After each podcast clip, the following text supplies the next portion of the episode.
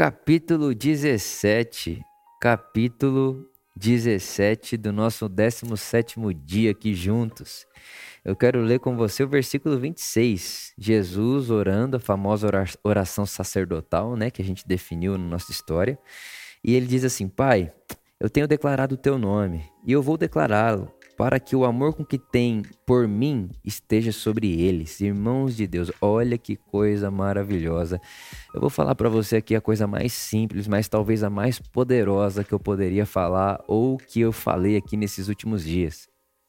Jesus está dizendo, Pai, eu estou declarando o seu nome para eles, para que eles entendam que o amor que você tem por mim, você tem por eles. Então, você quer saber o quanto você é amado pelo Pai? Olhe para Jesus, você está em Jesus, nós estamos em Cristo. É, o Pai me ama como ama Jesus, porque o Pai me inseriu no Filho. O Pai me ama, a minha singularidade, a minha forma de ser. Esses dias atrás eu, eu postei uma coisa na minha rede social, um pensamento, uma reflexão, celebrando a pluralidade. Né? E alguém disse para mim, Vitor, mas nós não temos que imitar Cristo, e ao imitarmos Cristo, não vamos ficar todo mundo igual.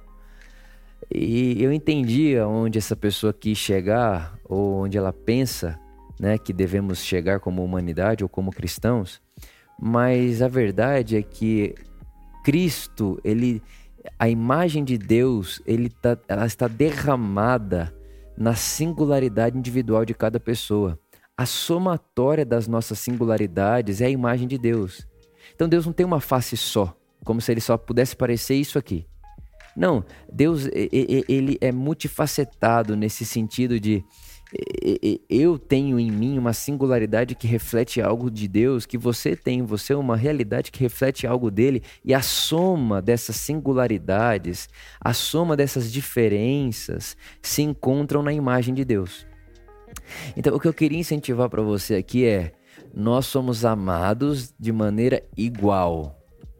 Nós somos amados igualmente, não há filhos preferidos, não há quem Deus prefira. Deus não é assim. Deus não faz acepção de pessoas, né? Deus ama, ele é amor, ele ama, tá nele, é ele, é a vida dele, né? Porém, não é porque ele ama todos igual que nós temos que ser iguais nesse sentido. Não.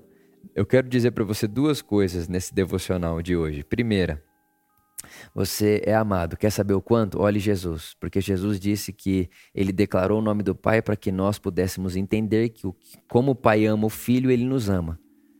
Primeira coisa. A segunda coisa, existe uma singularidade em você. Que ao mesmo tempo que Deus conhece o mundo todo e Ele ama o mundo todo e ama todas as pessoas, Ele ama você especialmente, particularmente. Ele sabe seu nome, Ele sabe seu endereço, Ele sabe onde você vive, Ele sabe o que você passa. Então, por mais que Ele ame todos da mesma forma, você pode dizer, como disse João, eu sou aquele a quem Jesus ama.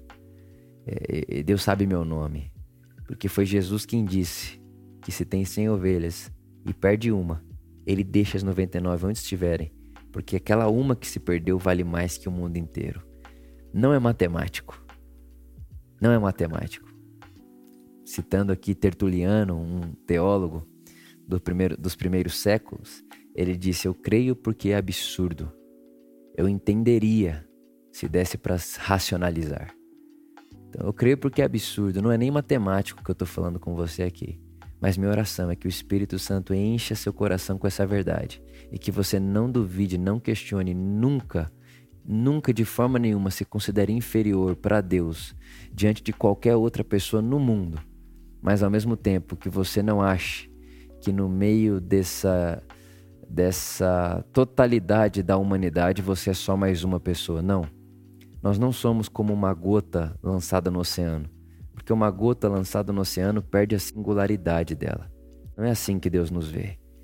Deus é grande o suficiente para nos olhar e nos amar da mesma forma, mas saber o nosso nome, quantos fios de cabelo temos na nossa cabeça, quais são as nossas tristezas e as nossas alegrias. Deus nos ama absurdamente de maneira igualitária, mas Ele conhece o nosso endereço, a nossa história, a nossa identidade, a nossa digital, o nosso tom de voz. Somos únicos para Ele. Que isso encha seu coração, como encheu o meu. E que seu coração seja cheio da alegria de saber que o seu Pai sabe seu nome. Amém.